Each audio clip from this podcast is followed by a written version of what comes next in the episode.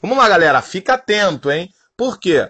Porque no Estado Novo, Getúlio Vargas, ele acaba com as caixas de aposentadoria e pensão e as substitui pelos institutos de aposentadoria e pensão.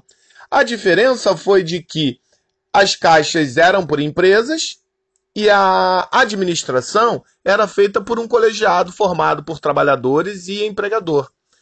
Já os institutos, eles são organizados por categoria, sendo a primeira categoria a formar um instituto os marítimos em 1933 e a administração era por uma pessoa indicada pelo governo.